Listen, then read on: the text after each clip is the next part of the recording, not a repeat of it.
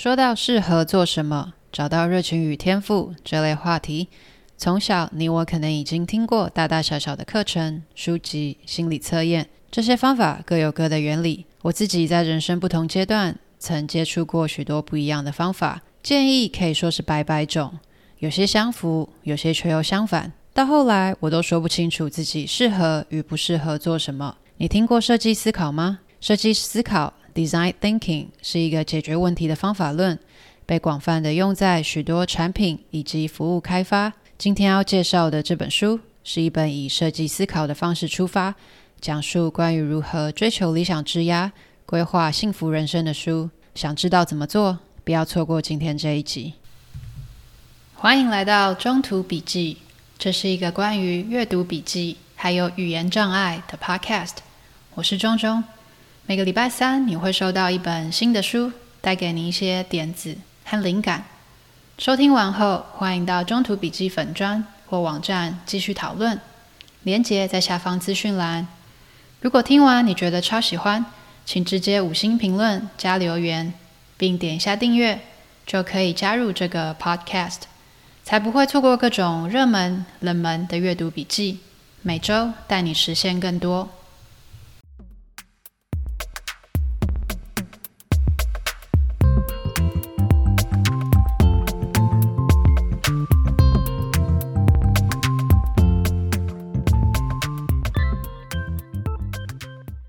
说到适合做什么，找到热情与天赋这类话题。从小，你我可能已经听过大大小小的课程、书籍、心理测验、建议，这些方法各有各的原理。我在人生的不同阶段，曾接触过由人力资源顾问、咨询公司或者学校辅导室开发出的工具、方法、框架，甚至小时候也由妈妈带着做过各种星座命理、皮纹检测、八字论命，建议可以说是百百种。这些建议有些相符，有些又完全相反。到后来，我都说不清楚自己适合跟不适合什么。做自己的生命设计师，是我接触到第一个不直接给答案的工具。这是一本以设计思考的方式出发，讲述关于如何追求理想职涯、规划幸福人生的书。设计思考是一个解决问题的方法论，被广泛的用在许多产品以及服务开发。这本书的作者本身就是一位设计师，曾为苹果设计第一支滑鼠，也在大学担任设计系主任。他将设计的元素放入生涯规划中，加上许多实验、个案研究，终于生成了这套工具。既然是自己的人生，我们没有像这个世界上其他物品一样，一出生就有定义好的功能，要解决的问题，何不自己动手去找呢？本书的作者是两名设计师与史丹佛的大学教授 Bill Burnett 跟 Dave Evan。常常听到来自于学生或者客户对于生涯规划的想法，其中几个典型的心声包含：大学念什么，以后就要做什么；只要成功就会快乐；一切都太迟了；甚至是工作本来就不会让人感到开心。有感于这些无效的想法并不能解决问题。于是将课程揉入自己设计本业的元素，用以人为本的商业手法来帮助人们解决人生困境。做自己的生命设计师，前半段先提出许多对于人生无意义的无效想法，并佐以重力问题和船锚问题，说明为什么没有意义。接着提出生命中的几个重要元素，包含健康、工作、游戏，还有爱。要我们为自己在各项的现况评分，再给出人生罗盘，强调人生观与工作观的一致性为什么这么重要。然后一路从心流历程记录、好时光记录开始，带领我们着手设计人生，开发属于自己的奥德赛计划。当然，旅途上总会出现阻碍，因此书中也提到心智图法、打造原型、心理社会。最后，也不忘指引如何降低失败几率，还有处理失败。书中谈到的许多工作表跟记录表，我都记录在文字版的连接中。那连接可以在说明栏里面是看到。第一个要沟通的观念是，作者主张热情是试过之后才会出现的东西。无法事先知道。其实，相同的观点，我也曾在艺人公司和深度职场力中看到。他们认为，热情是良好生命设计带来的结果，而不是选项。要做一个成功的生命设计，必须要具备五种心态，包含好奇心、行动导向、能够重理问题，以及自我觉察和跟别人沟通合作。需要懂得适时请人帮忙，一起讨论，而不是闭门造车。毕竟，一人旅行一点都不好玩。书中提到，神学家尼布尔的宁静祷文中有一段是这样的：“神啊，请赐予我宁静。”好让我能接受我无法改变的事情，请赐予我勇气，好让我能改变我能去改变的事情，请赐予我睿智，好让我能区别以上这两者的不同。其中提到无法改变的事情，就是重力问题。我们无法改变重力问题，就像我们必须改变地球轨道才能改变重力，而那是相当疯狂的目标。有时候我们必须接受现实。偶尔可以在 PTT 上看到一些对自己极度没有自信的发言，大意是说自己家境普通，身高半残或全才，长得又不帅不美，是不是不要想要交到男女朋友了呢？像这类问题啊，就是典型的重力问题。大致上来说，我们的家境、身高、长相是在出生时就决定的。如果不谈几率比较低的忽然投资成功，一夜致富或者整形，而将心思过度放在这些条件上，对于交往到对象实在没有什么帮助。偶尔会有智者出来回文，开导这些发文者。有一种方式是将焦点放在自己关心且有可能成功的事情上。毕竟，难道家境、身高、长相真的就是交往条件的全部了吗？当然不是喽。你去问问身边的异性。决定要不要进入一段关系的因素可多了，举凡品格、谈吐、举止、穿着、仪态、兴趣，甚至是共同经历，都有可能展开一段缘分。所以，如果你的人生正面临困境，问问是否让自己卡在没机会成功的事情上，厘清问题后，才能够让自己有最大的机会拥有想要的关系。第二个重点，则是要给自己一个人生罗盘。要幸福快乐，关键因素是将人生观和工作观达成一致，因为这代表我们日常所做的努力与认可的价值观相符。举例，真确的作者 Hans Rosling 曾说：“我穷尽毕生之力抵抗全球的无知，传播基于事实的世界观。他的使命是向世界传播关于世界观的真理，因此花上数年的心血完成真确。”所以，他的人生观和工作观是一致的。问问自己下面这几个问题，可以帮助你找到对人生观和工作观的想法。譬如，为什么要工作？工作的意义是什么？什么叫好工作或值得做的工作？经历成长、成就感和工作的关联是什么？人活在世界上是为了什么？个人和他人之间的关联是什么？家庭、国家，还有其他事情，对我的人生有什么意义？什么是善？什么又是恶？然后，请试着回答这三个问题：我的工作观跟人生观有哪些相辅相成的地方？哪些地方又彼此矛盾？工作观能否促进人生观呢？还是人生观可以促进工作观？如果发现自己的人生观与价值观相近，就能接近地球科学所说的真北。True North，一路前行，日后可以每年回来检视自己是否仍在轨道上。接下来，我们需要找到自己的心流时刻，心流 （Mind Flow）。他说的是，你有没有曾经很专注在什么事情上的经验？有时候一投入就是几个小时，一回神才发现已经过了好久。这就是心流。如果能够观察自己在执行哪些任务时会进入心流。在关注自己的精力消耗，就能慢慢打造自己的完美工作。我曾在《正念减压自学全书》中读到“同在模式”，意思是每一个时刻保持全然的觉察，全神贯注地感受整个身体。书中认为，同在模式能为我们的日常生活加分，让身心受负面情绪、想法的干扰变小，行动的效能也会更高。我认为心流其实就跟同在模式很相近，可以帮助我们的生活变得更平衡、快乐。要怎么知道自己已经进入心流了呢？比如说，你完全投入于某件事情，感到狂喜或快乐，心中非常清楚知道该做什么跟怎么做，并且非常的镇定跟祥和，甚至感觉到时间是静止的，或是转眼即逝。接下来就要打造专属于你的奥德赛计划喽。在使用书中谈到的好时光日志、心流时刻记录表以及心智图法后，你应该已经对于理想人生有哪些特性有了轮廓。那么就动手制作自己的奥德赛计划吧。试着找出三种不一样的人生。人生一是你现在在做的事；人生二是如果人生一发生变化，你会做的事。人生三是，如果可以不考虑面子、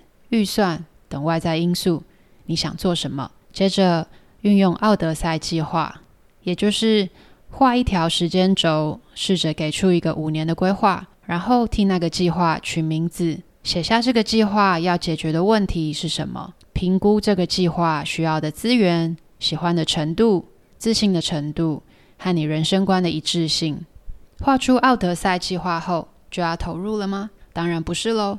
新创产品在量产或者投入生产前，都会经历打造原型的阶段，也就是 prototyping。做法可能是先产出一个最小可行性产品 （minimum viable product），指的是制作出有部分核心概念的产品。设计者可以进行验证，根据使用者的回馈，进一步了解使用情形。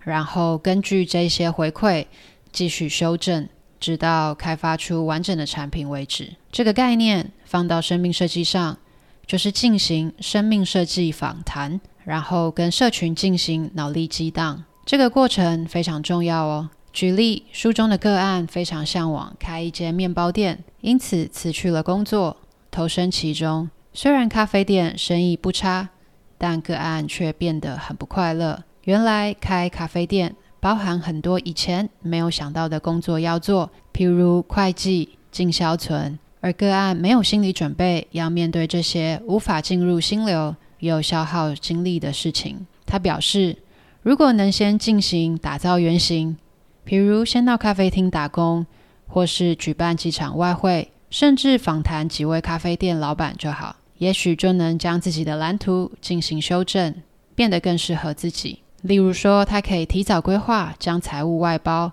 或者是干脆不要开店了，做外送就好。如果对于这个概念想知道更多，我也很推荐阅读《艺人公司》这本书，连结放在说明栏。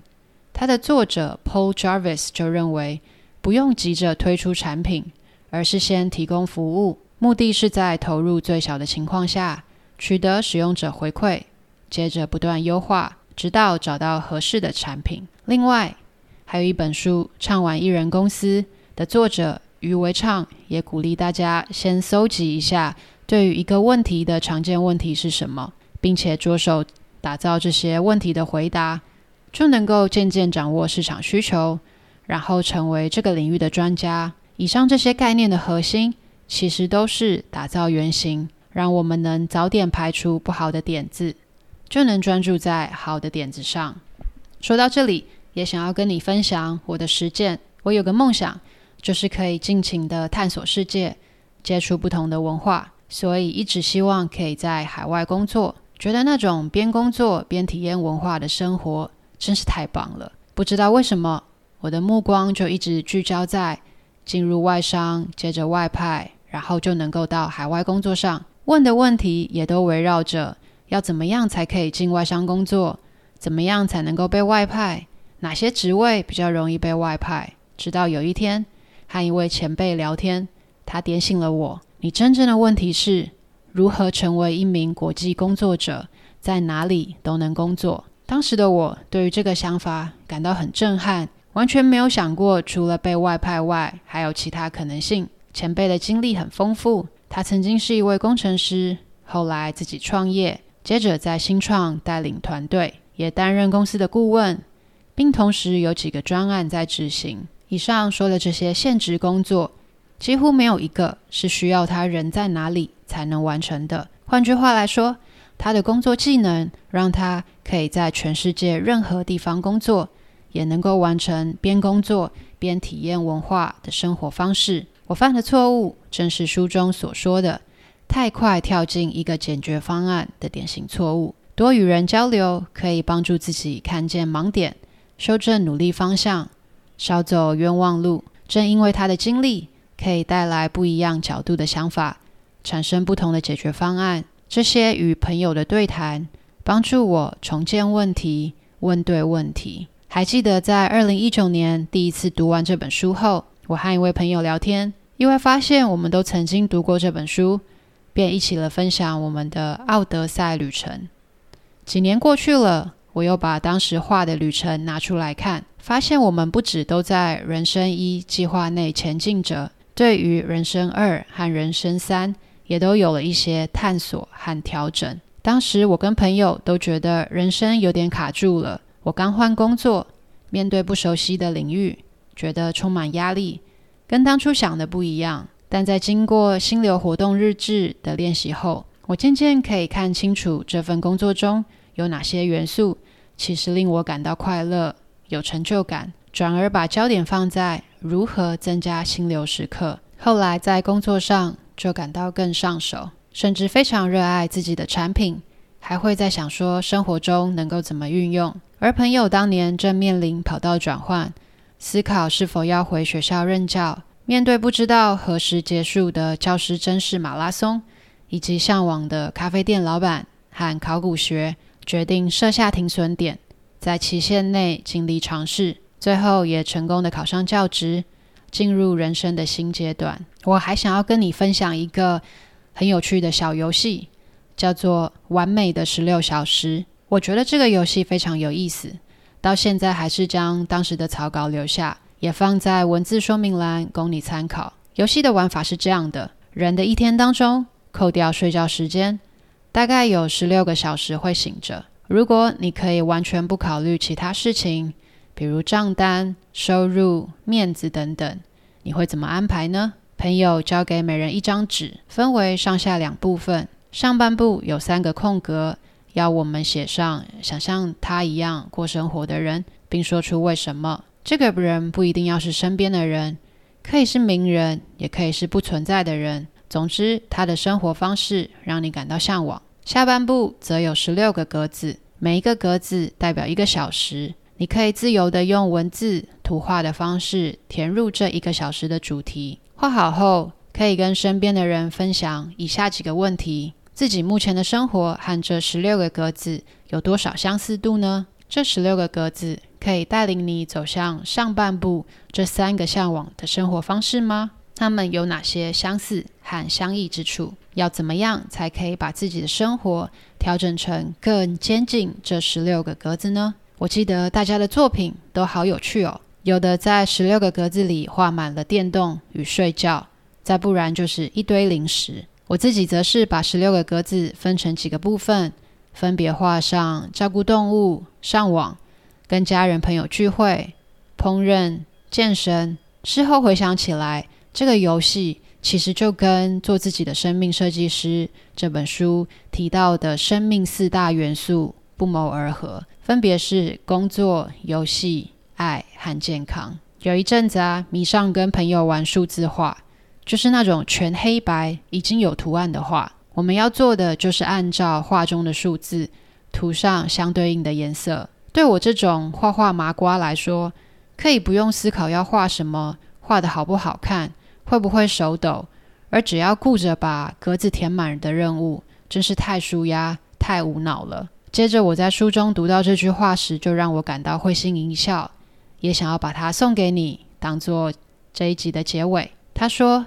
大家以为人生犹如一幅数字画，只要依照图上标好的数字涂好颜色，按部就班，就能大功告成。然而，真实人生比较像抽象画，可以有无数种诠释。法国哲学家沙特曾说：“人类遭处自由之刑，万物中唯一一个出现在世界上的时候，并没有被设定要来做什么的，就是人类。做任何决定都是自由的。”我们当然可以选择进入自动驾驶模式，跟着规划好的道路走，也可以踏上设计人生的旅途，为自己打造不同原型，并实时修正。重要的是，确认自己走在通往真北的路上就行了。愿你也能成为自己想要的样子。